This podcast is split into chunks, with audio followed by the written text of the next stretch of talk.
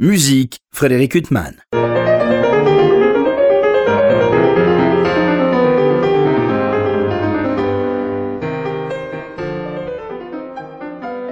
Bonjour Frédéric Huttman, au micro, j'ai le plaisir de vous retrouver pour un nouvel entretien. Julie, j'ai l'immense plaisir de recevoir Dimitri Malignan. Bonjour. Bonjour, merci de me recevoir. Non, c'est moi qui suis ravi. Je vous reçois à l'occasion de la parution d'un disque consacré à Jean-Sébastien Bach, Pérégrination. On va parler de ces pérégrinations pour le label Hortus. Dimitri Malignan, vous aviez fait paraître euh, avant un disque consacré à Prokofiev et Schumann. Euh, et ce projet Bach, vous l'aviez déjà en tête euh, Oui, absolument. C'est-à-dire que pour, pour, pour, ce second CD, j'ai eu la chance également d'avoir carte blanche pour, euh, pour le programme. Et donc, pour moi, c'est un petit peu l'occasion rêvée d'enregistrer Jean-Sébastien Bach, qui, est, qui, a été pour moi peut-être le compositeur le plus marquant dans ma vie, dans mon enfance. Et... C'est-à-dire que vous l'avez toujours travaillé, vous n'avez pas de souvenir euh, de vous au piano sans jouer du bac? Absolument, dès que j'ai commencé, euh, mes professeurs m'ont initié à, sa musique. Et je dois dire que c'est un compositeur que j'ai toujours joué avec beaucoup de, de plaisir et d'admiration, parce que pour, pour certains, c'est un petit peu un passage obligé. Bach, on doit jouer forcément des, des préludes et fugues dans des examens, dans des concours. Mais pour moi, ça a toujours été une grande fascination et je l'ai toujours joué euh, avec beaucoup de curiosité et beaucoup de, d'admiration. Alors il s'ouvre ce disque euh, par euh, une œuvre sublime, du reste comme tout le programme, et c'est un programme avec des œuvres, euh, certaines sont connues, mais d'autres de grandes découvertes, on va en parler, et d'autres très peu jouées. Il s'ouvre sur ce caprice en si bémol majeur sur le départ de son frère bien-aimé, c'est une œuvre de jeunesse de Bach, je crois qu'il avait 19 ans. C'est une des rares œuvres finalement où il parle un peu de lui, parce qu'il parle de son frère qui s'en va. Oui, tout à fait, c'est une des seules œuvres de Bach qui est euh, ce qu'on appelle une œuvre à programme. C'est-à-dire qu'elle euh, décrit une situation, donc là le départ de son, de son frère. Pour la Suède euh. Exactement, voilà, qui a obtenu un poste à la cour de Suède. Et donc c'est une œuvre en six mouvements et chaque mouvement décrit une des étapes de ce voyage. Donc par exemple, c'est le frère qui déclare qu'il va partir, le lamento général de ses amis qui déplore son départ et puis ils se font à l'idée que finalement c'est ainsi. Donc voilà, c'est il y a une véritable histoire dans cette œuvre et c'est une œuvre en effet très atypique de la production de Bach. Oui, c'est étonnant. Si on ne sait pas que c'est du Bach, euh, ça ne vient pas forcément à l'idée tout de suite. Ça peut évoquer certains compositeurs français contemporains. Euh, oui, il y, a, cette idée un petit peu, voilà, de, également Couperin Rameau avec ses, ses, pièces descriptives et également d'autres compositeurs allemands euh, antérieurs à Bach dont il s'est clairement inspiré ici. Oui. Et alors, donc, ça s'ouvre euh, par cette œuvre. C'est une œuvre euh, qui commence à être un peu plus jouée par euh, les pianistes, euh, notamment Andras Schiff ou d'autres pianistes euh, dont on sait qu'ils sont amoureux comme vous de, Jean-Sébastien Bach, mais c'est plus joué par les clavecistes, mais ça commence un peu à entrer dans le répertoire. Je crois que c'est une œuvre qui était un peu jouée au début du XXe siècle, puis qui, qui, a été un peu mise de côté. Oui, bizarrement, une œuvre un petit peu oubliée par rapport aux grandes œuvres, évidemment, oui, les, les, autres, les autres suites et les toccata, et évidemment les préludes des fugues. Et en fait, dans ce CD, j'ai voulu proposer voilà, des choses un petit peu euh, différentes de ce qu'on a l'habitude euh, d'entendre au, concert ou d'écouter au, disque. Donc, euh, une sorte de voyage finalement à travers l'œuvre assez immense, évidemment, de Jean-Sébastien Bach. Vous, Dimitri Malignan, vous appartenez à une génération quand même qui est arrivée après tous les débats au sujet de Bach au piano. Enfin, moi, je me souviens dans les années 70, c'était très violent entre les partisans d'une vision très baroque, euh, et puis ceux qui estimaient qu'on doit jouer du piano, euh, que ce soit Bach ou un autre, vraiment c'est l'instrument qui, qui, fait qu'on joue la musique et on ne doit pas essayer d'imiter un autre instrument. Oui, donc évidemment, il y a cet énorme débat sur la performance de Bach au clavier, qui est un débat sans fin, et je pense que personne n'a vraiment une réponse toute faite. Mais euh, en tout cas, moi, dans la façon que j'ai d'aborder la musique de Bach, évidemment, j'essaie d'avoir une approche historiquement informée, comme on dit, c'est-à-dire d'avoir toutes les informations sur la façon de jouer relativement euh, correctement euh, sa musique, mais tout en ayant évidemment cette marge de manœuvre de par l'instrument sur lequel je joue, donc le piano moderne. Et, quel piano On va en parler, parce que vous avez vraiment un piano exceptionnel euh, pour ce disque. Oui, et donc la, la chose un peu spéciale pour ce disque, c'est que j'ai fait appel à un piano à cordes parallèles, fabriqué par Chris Mann en Belgique. Et donc, euh, les pianos modernes, depuis environ un siècle, sont, sont à cordes croisées. Et les anciens claviers du 19e, 18e siècle étaient en effet à cordes parallèles. Donc ce piano, tout, tout en ayant toute la technologie des claviers modernes, euh, utilise les cordes parallèles pour retrouver un peu cette clarté de son qui existait sur les euh, claviers anciens. Donc j'ai trouvé que c'était un peu le compromis idéal finalement entre avoir toute l'atmosphère sonore de, de l'époque baroque avec toute la puissance euh, et toutes les dynamiques, nuances d'un piano moderne. Alors justement, puisque vous parlez dynamique, nuance, euh, quand vous prenez une partition euh, comme celle de ce Capriccio en si bémol majeur sur le départ de son frère bien-aimé, euh, il y a les notes, il y a les rythmes, mais il y a, rien, il n'y a pas des nuances ou c'est à vous de faire vos choix, Dimitri Malignan Voilà, en effet, car sur les, les claviers de l'époque de Bach, que ce soit le, le clavecin ou l'orgue, on ne pouvait pas faire des nuances comme on le fait aujourd'hui sur nos pianos. Mais pour autant, je pense que c'était une limitation technique, mais Bach avait, selon moi évidemment, je, je ne suis pas sûr à 100%, mais je pense qu'il avait dans l'idée des choses plus grandes que les limitations techniques de, ses instruments, et notamment dans sa musique euh, pour cordes ou pour un petit, euh, petit orchestre, on a des nuances pour ces instruments-là, donc je ne vois pas pourquoi pour clavier on ne pourrait pas en avoir également, surtout à, avec les instruments qu'on a de nos jours. Et c'est une œuvre, par exemple, que vous, avez euh, étudiée pour ce disque ou alors qui vous a accompagné depuis longtemps euh? C'est une œuvre, en effet, que je joue depuis, euh, depuis un petit moment, parce que j'ai toujours aimé voilà, découvrir des choses un petit peu différentes. Et je l'aime énormément, et donc quand j'ai eu l'idée de peut-être avoir l'opportunité de faire un disque entièrement dédié à Bach, pour moi, c'était assez naturel de commencer ce CD par cette œuvre que je trouve extraordinaire et très puis atypique euh, et magnifiquement belle, très surtout le premier mouvement qui est vraiment très expressif.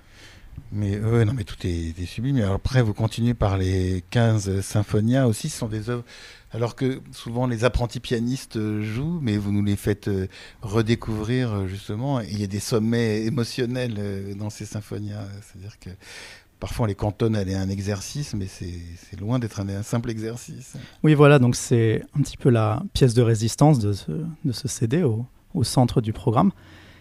Et voilà, en effet, c'est une œuvre qu'on donne souvent à des enfants un petit peu pour apprendre euh, le contrepoint, pour apprendre la polyphonie.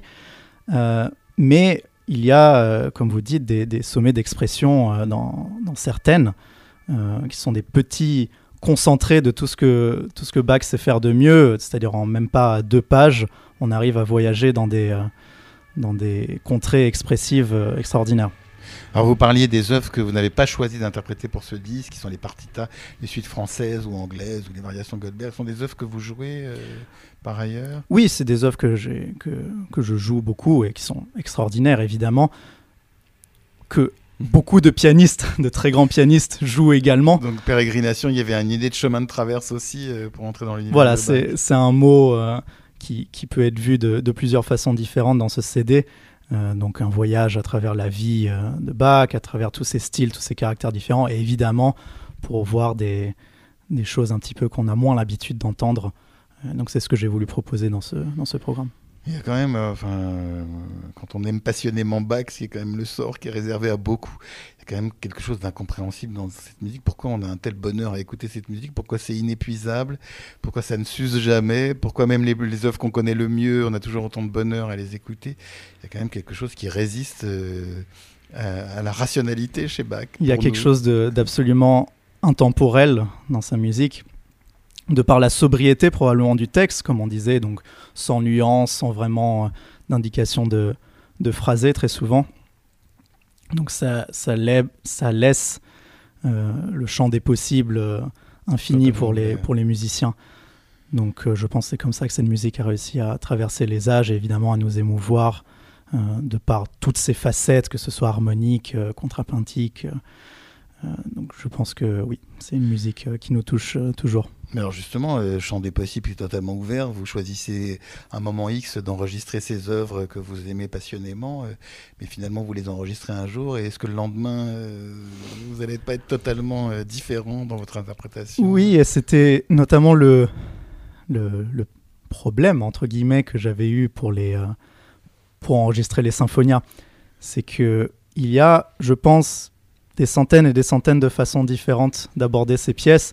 Il y a différents tempi qui peuvent être choisis, différentes nuances. Et donc, quand j'enregistrais ça, je me disais, donc là, j'ai enregistré comme ça. Ça aurait très bien pu être une autre version. Dans ma tête, j'avais peut-être quatre ou cinq versions. Mais à un moment donné, il faut faire un choix, évidemment. Donc, euh, je sais qu'il y a beaucoup de, de, très grands pianistes qui enregistrent deux ou trois fois au fil de leur vie euh, les mêmes œuvres de Bach, euh, que ce soit les Goldberg ou que ce soit les Préludes et Fugues. On parlait d'Andras Schiff, on, on, peut parler d'Angela Kiewit aussi, qui a enregistré plusieurs fois les Goldberg. Donc, je pense que, voilà c'est un, c'est une image euh, à l'instant T un petit peu, mais qui peut évoluer évidemment. Et quand on fait en, quand on joue ses œuvres en concert, c'est encore différent avec euh, l'acoustique, avec le piano, avec le public. Vous avez écouté beaucoup de clavecinistes interpréter ces œuvres, ou alors vous avez cherché à vous détacher de tout ça? Oui, je me suis aussi euh, intéressé évidemment à ce qui, ce qui se faisait sur les claviers anciens. Donc on parlait de performances historiquement informées, comme on dit aujourd'hui. Et donc les, clavecinistes sont très au courant de cela, donc il faut absolument les écouter pour, euh, pour savoir, évidemment, pour euh, tout ce qui est ornementation, pour tout ce qui est euh, rubato. Ils, savent vraiment comment faire. Alors qu'au piano, ce qui est amusant, c'est qu'on on entend souvent qu'il faut jouer back très droit, très en rythme, très carré, un petit peu comme ça.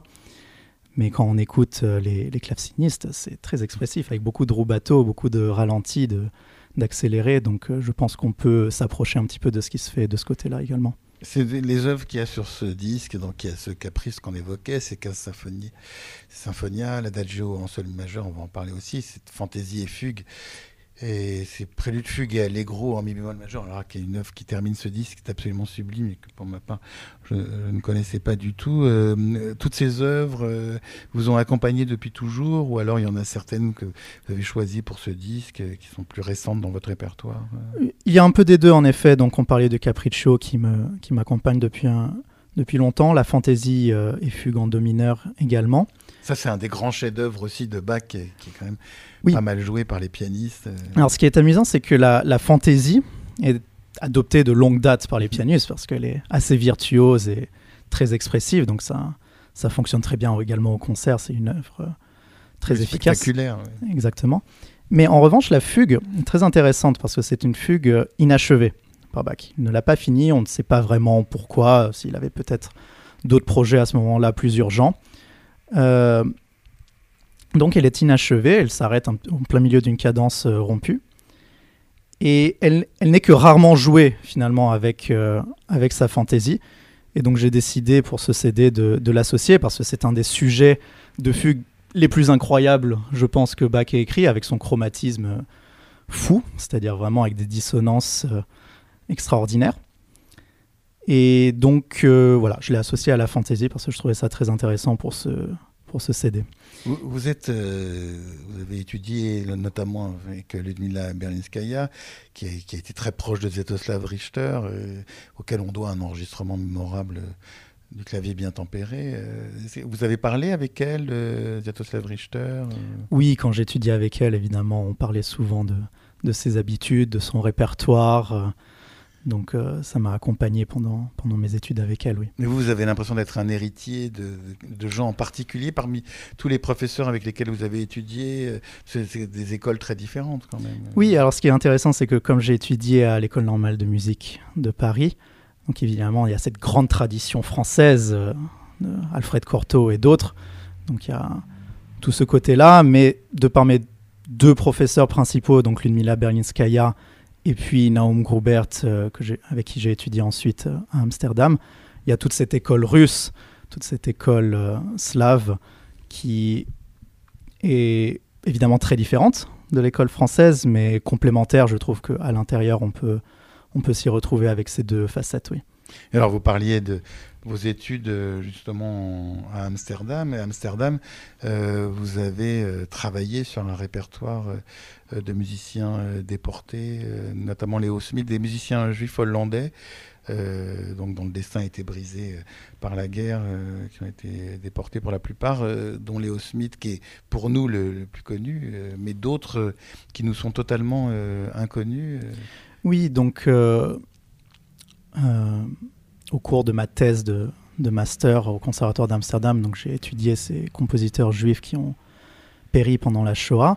Et donc, en tant que musicien, on a peut-être entendu parler de Erwin Schulhoff, Oui, Victor Ullmann, euh, voilà, Léo Schmidt peut-être. Mais à force de creuser, j'ai trouvé vraiment des dizaines et des dizaines de compositeurs dont on n'a jamais entendu parler, et moi le premier. Donc euh, j'ai voulu vraiment m'intéresser à leur musique, à leur vie, et à leur redonner une place euh, dans notre répertoire.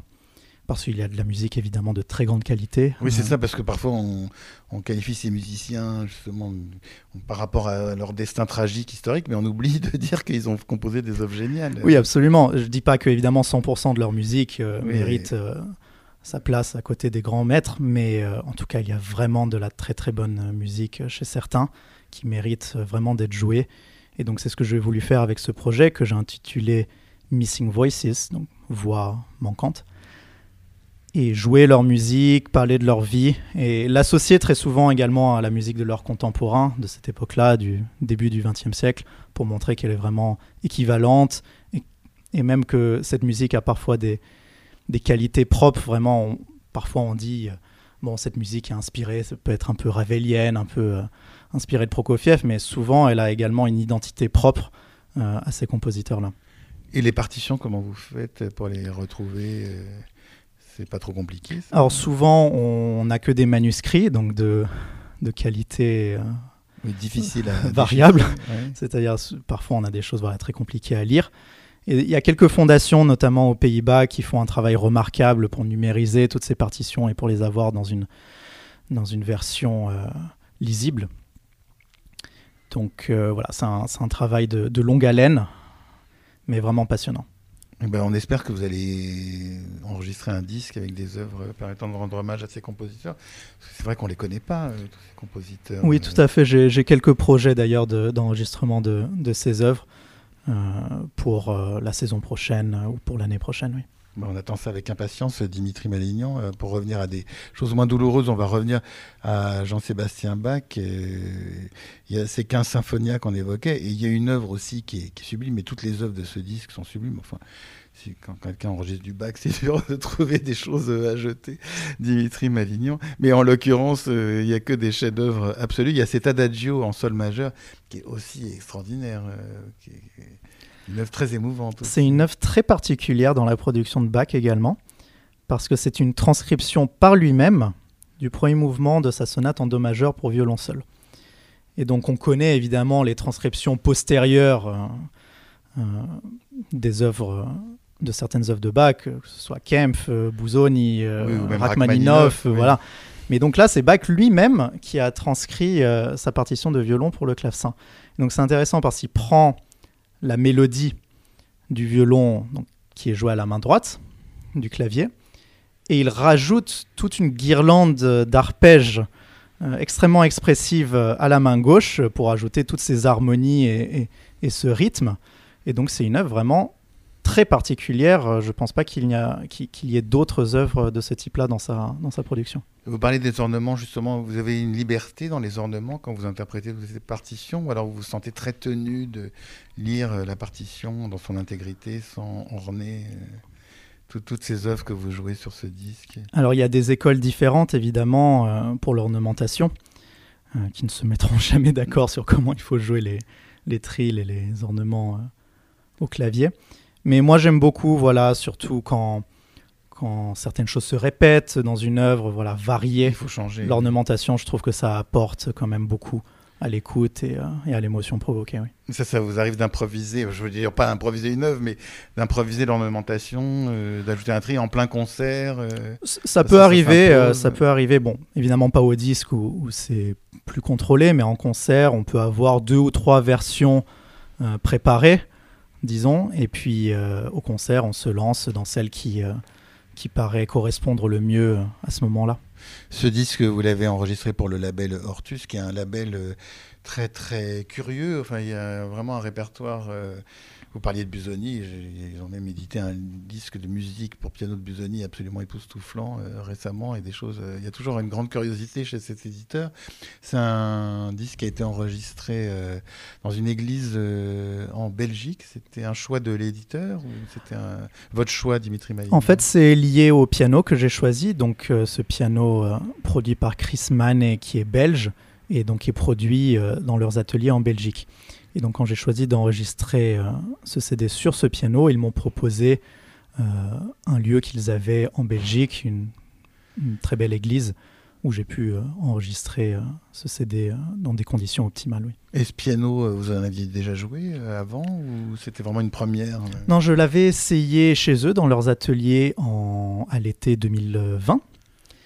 Et donc j'ai été conquis tout de suite par cette sonorité unique et en parlant avec les représentants de, de cette fabrique. Ils m'ont proposé voilà, un, plan si jamais j'avais un, enregistrement à réaliser qu'on pourrait le faire sur ce piano. Et donc, comme j'avais en parallèle cette idée de, d'enregistrement bac, je me suis dit, c'est l'occasion rêvée d'enregistrer ce répertoire qui fonctionne extrêmement bien, je trouve, sur ce piano. Donc euh, voilà, tout s'est, tout s'est fait dans, ce, dans cette direction-là. Bach, c'est le compositeur que vous jouez tous les matins euh, quand vous mettez au piano ou alors euh, comme, comme un retour aux sources nécessaire Je ne sais pas si, si, tous les matins, mais en tout cas, je pense que dans 95% de mes concerts, euh, il y a une pièce de Bach qui est incluse. Et, et pour vous, avec quel compositeur enfin, on peut le mieux mettre Bach en relief Évidemment, il y a beaucoup de compositeurs qui se sont inspirés de Bach. Donc, dans la grande tradition germanique, que ce soit Beethoven, Brahms, euh, évidemment. Après, il y a tous les compositeurs néoclassiques euh, du XXe siècle, même dans la musique française, quand on voit chez, Ravel, chez Debussy, il y a, beaucoup de, réminiscences euh, des sonorités baroques. Donc moi je trouve qu'il s'associe très bien à, pratiquement tout, parce que c'est un petit peu le, le point de repère finalement de notre, de notre art, de notre musique classique. On parlait de Schumann Prokofiev qui était votre euh, premier disque. Là, vous avez des répertoires que vous souhaitez aborder euh, qui n'ont rien à voir avec Bach, Dimitri Mélénian, ou alors c'est encore top secret, on peut pas encore. Non, mais c'est vrai que il y a beaucoup de compositeurs qui m'accompagnent un petit peu par saison, donc j'ai des affinités particulières hein, pour certains. En ce moment, je dois dire que j'admire beaucoup la musique de Nicolas Metner, oui, grand compositeur, un peu mis de côté par rapport à Rachmaninoff. Euh, Exactement, c'est un petit peu dans l'ombre, dans l'ombre de Rachmaninoff, mais avec une qualité notamment pianistique. Euh, c'est d'une difficulté extraordinaire. Oui, absolument. C'est tout du moins aussi difficile que Rachmaninoff, et je comprends pas pourquoi. Par exemple, dans, dans les grands concours internationaux, on impose euh, très souvent les concertos de Rachmaninoff, mais jamais les concertos de Metner, qui sont tout aussi difficiles.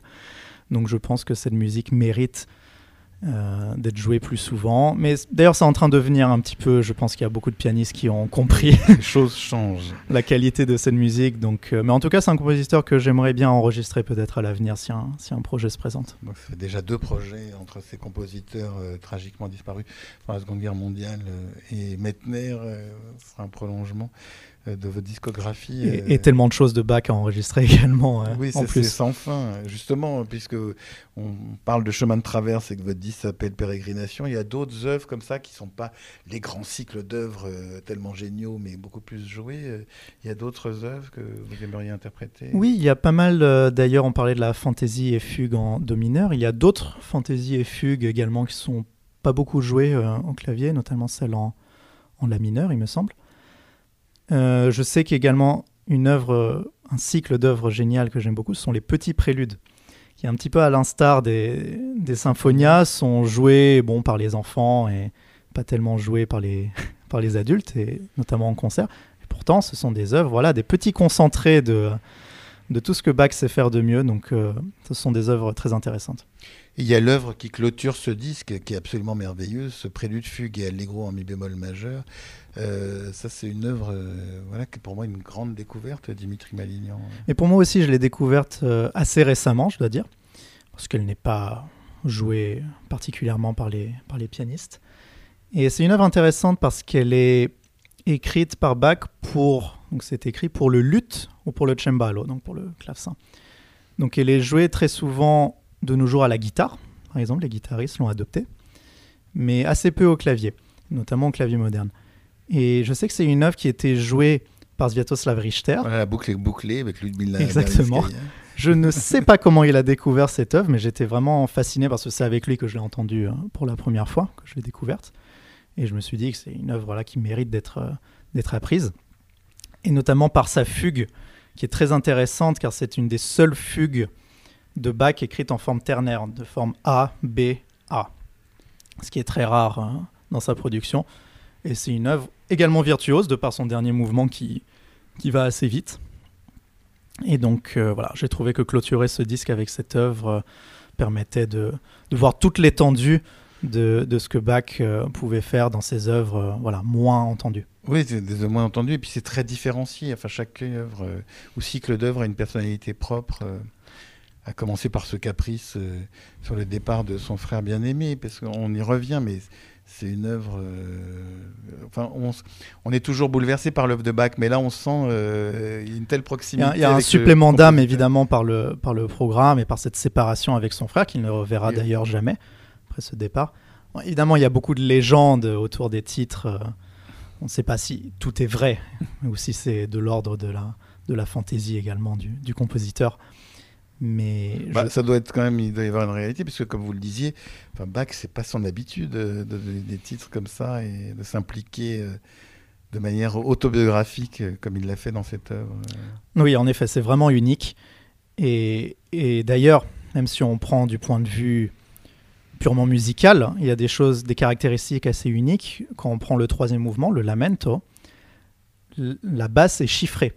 C'est-à-dire qu'on est censé réaliser nous-mêmes, en tant que claviériste, la mélodie ainsi que l'harmonie. C'est-à-dire que Bach a écrit vraiment juste la ligne de basse, quelques indications euh, mélodiques, mais tout le reste, on est supposé le faire nous-mêmes. Donc quand moi je joue euh, ce mouvement euh, dans ce CD, évidemment, il y a beaucoup de choses que j'ai dû écrire moi-même. Donc c'est vraiment très intéressant, très fascinant à, à jouer. Alors, vous parliez euh, justement de cette œuvre de Bach qui vous a toujours accompagné. Vous, quand vous étiez petit, euh, vous avez eu envie de jouer du piano. Alors, ce sont vos parents qui vous ont mis au piano, comme dans euh, certaines bonnes familles. Et puis, euh, finalement, l'amour du piano est venu après. Ça s'est passé comment? Alors c'est venu assez naturellement. Donc, mon grand-père était compositeur, Henri Malinano était compositeur roumain. Mes parents ne sont pas musiciens, en revanche, du Parce que tout. vous, êtes- vous êtes, vous- pardon de vous interrompre, mais vous êtes d'origine roumaine avec un nom euh, qui semble arménien. Alors, c'est une histoire un petit peu euh, compliquée, c'est-à-dire que mon grand-père, comme je disais, s'appelle Henri Melinanu. Mes parents sont nés en Roumanie également. Et donc, quand ils sont venus en France, ils ont changé le nom de Malineanu en Malignan. Ah, voilà. Je sais que ça a Mhm. des connotations arméniennes un petit peu, mais finalement pas, rapport. pas du la- tout. ouais. C'est la Roumanie. Ça- ça- dans leur tête, ça, se- ça ressemblait plus à D'Artagnan et à, et à Marignan que qu'à un nom euh, arménien. Arménien. Et donc, c'est votre grand-père, euh, compositeur, euh, Alors, je- infusé. Voilà, donc ça a sauté une génération et ça arrivait à moi, euh, l'amour de la musique. Malheureusement, je n'ai pas connu mon grand-père puisqu'il est décédé quand j'étais très jeune. Mais voilà, il y avait un piano à la maison. Mes parents m'ont proposé de prendre des, des cours en toute, euh, voilà, en toute simplicité, sans aucune pression. Quand j'avais 5 ans, j'ai commencé à apprendre le piano comme un passe-temps à côté de l'école. Mais il se trouve que voilà, quand j'avais 10, 11, euh, 12 ans, j'ai commencé à apprécier euh, cela. Et puis mes professeurs me disaient que j'avais également un petit peu de, de talent et qu'il faudrait poursuivre euh, dans, dans un conservatoire. Et donc c'est à ce moment-là que je suis rentré à, à l'école normale de musique et que je me suis dit qu'il faudrait que j'aimerais devenir pianiste. Et mes parents m'ont vraiment supporté dans, dans cette voie-là et, m'ont- et ont été très ont été réellement ravis que je choisisse cette voie-là, mais sans pression, vraiment. Non, mais justement, en plus, il y avait la trace du grand-père, donc il y avait un côté renaissance euh, chez vous. Et alors, vous, vous écoutiez des pianistes, euh, il y avait des pianistes que vous adoriez, petits, dont vous mettiez les disques. et- Alors, je me souviens que petit, en effet, il y a deux pianistes dont j'ai le souvenir euh, qui m'ont vraiment marqué. C'était tout d'abord Dino Lipati, Bah là, on rejoint la Roumanie. exactement. Donc, mes parents, évidemment, avaient beaucoup de CD à la maison de Dino Lipati, donc j'ai pu écouter euh, ses interprétations bouleversantes, évidemment, parce qu'il est mort très jeune. 33 ans, oui. Exactement. Mais, mais chacun de ces disques est, est sublime, que ce soit les valses de Chopin Mm. ou justement la première partita de Bach ou d'autres. Absolument, oui. C'est l'interprétation de Jésus que ma joie demeure. Voilà, c'est une des choses les plus belles qui ait pu être faite euh, dans notre art. Et donc vous écoutiez euh, ces disques. Absolument. Et un deuxième pianiste que j'écoutais beaucoup, c'était euh, Arthur Rubinstein, euh, qui est, Ça va, vous avez bien choisi. je pense, et c'est resté un de mes, composi- un, un de mes pardon, musiciens favoris de même aujourd'hui. Et j'écoutais notamment ses interprétations de Chopin, euh, qui étaient, qui m'ont beaucoup marqué. Également, je me souviens, un de mes premiers souvenirs musicaux, ça a été le, deuxième concerto de Rachmaninoff. Et ça m'avait vraiment marqué quand j'avais 10-11 ans d'écouter pour la première fois cette musique si prenante. Et ça m'a vraiment poussé à vouloir, euh, vouloir être comme ces, comme ces pianistes et vouloir devenir musicien moi-même. Non, mais d'ailleurs, quand on écoute les disques de Rubinstein aujourd'hui, ce qui est incroyable, c'est qu'ils auraient pu être enregistrés avant-hier. Je parle pas du son, euh, mais euh, je parle de. Enfin, il y a une noblesse, une élégance et, et un jeu indémodable. Et une euh, modernité également pour l'époque. Il a, il a rendu Chopin vraiment euh, oui, oui, plus sérieux que, que ce qu'il n'était, euh, oui, dans le passé, voilà, avait. qui était un compositeur presque de salon finalement au début du XXe siècle. Et il a rendu ça vraiment, il a donné ses lettres de noblesse à la musique de Chopin. Oui, c'est ça, parce que quand on voit des interviews euh, à la télé de, de Rubinstein, euh, il a un côté comme ça, faussement dilettante ou plein d'humour, mais en fait, ça cache un musicien génial. euh, Oui, absolument complet dans sa façon de voir notre art. oui. Et, euh, mais lui, alors, ne nous a pas laissé euh, de mémoire d'enregistrement de Bach, mais peut-être que je me trompe, euh, Dimitri Malignon. De mémoire, je ne pense pas. Non, en effet, ouais. de revenir ça, à ouais. votre disque, euh, justement, à côté de ce pianiste génial, on aurait été heureux d'écouter Rubinstein en Bach.